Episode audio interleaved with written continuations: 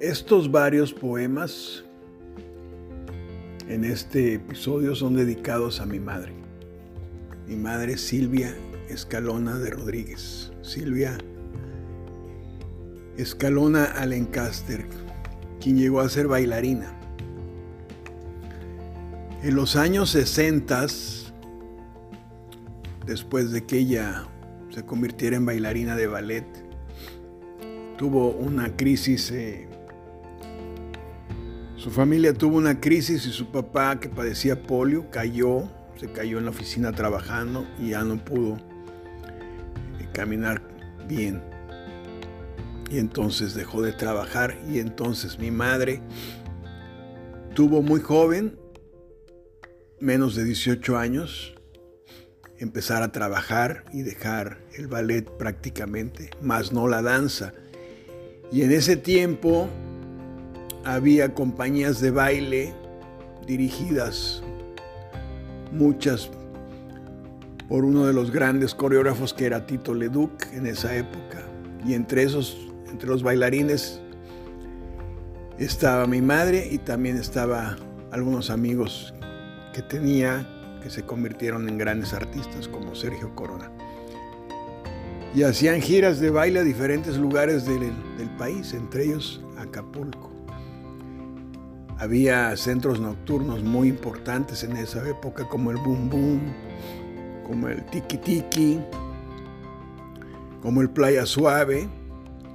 Y a esos lugares iban diferentes artistas como la Tongolele, como esas coreografías que hacían eh, ese gran coreógrafo que era Tito Leduc. Bueno, estos poemas están dedicados a mi madre y a su esfuerzo y a su vida, eh, lo que llegó a hacer como bailarina. Son parte de un libro que estoy haciendo que se titula Versos para un cisne. Cisne por en referencia al lago de los cisnes en el ballet. Por eso le llamé al libro versos para un cisne que es dedicado a mi madre. Entonces en estos episodios encontrarán algunos de esos versos y bueno, espero que les guste.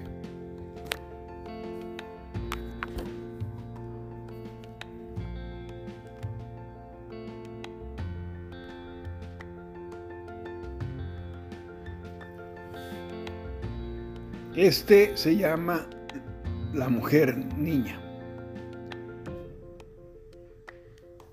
Es el número 5 del libro. El libro tendrá aproximadamente 13 poemas y este es el número 5.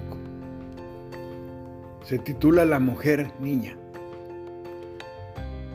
Te convertiste en mujer demasiado pronto, aún sin haber dejado de ser una infantil niña.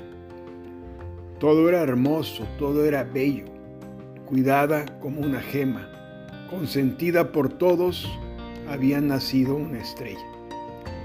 Tu talento, tu disciplina te convirtieron en una hermosa bailarina. Tierna, ingenua, inocente, el cisne blanco se prestaba a volar alto. Más pronto despertaría la mujer de temperamento nacida en Leo y el baile ya no sería más un juego.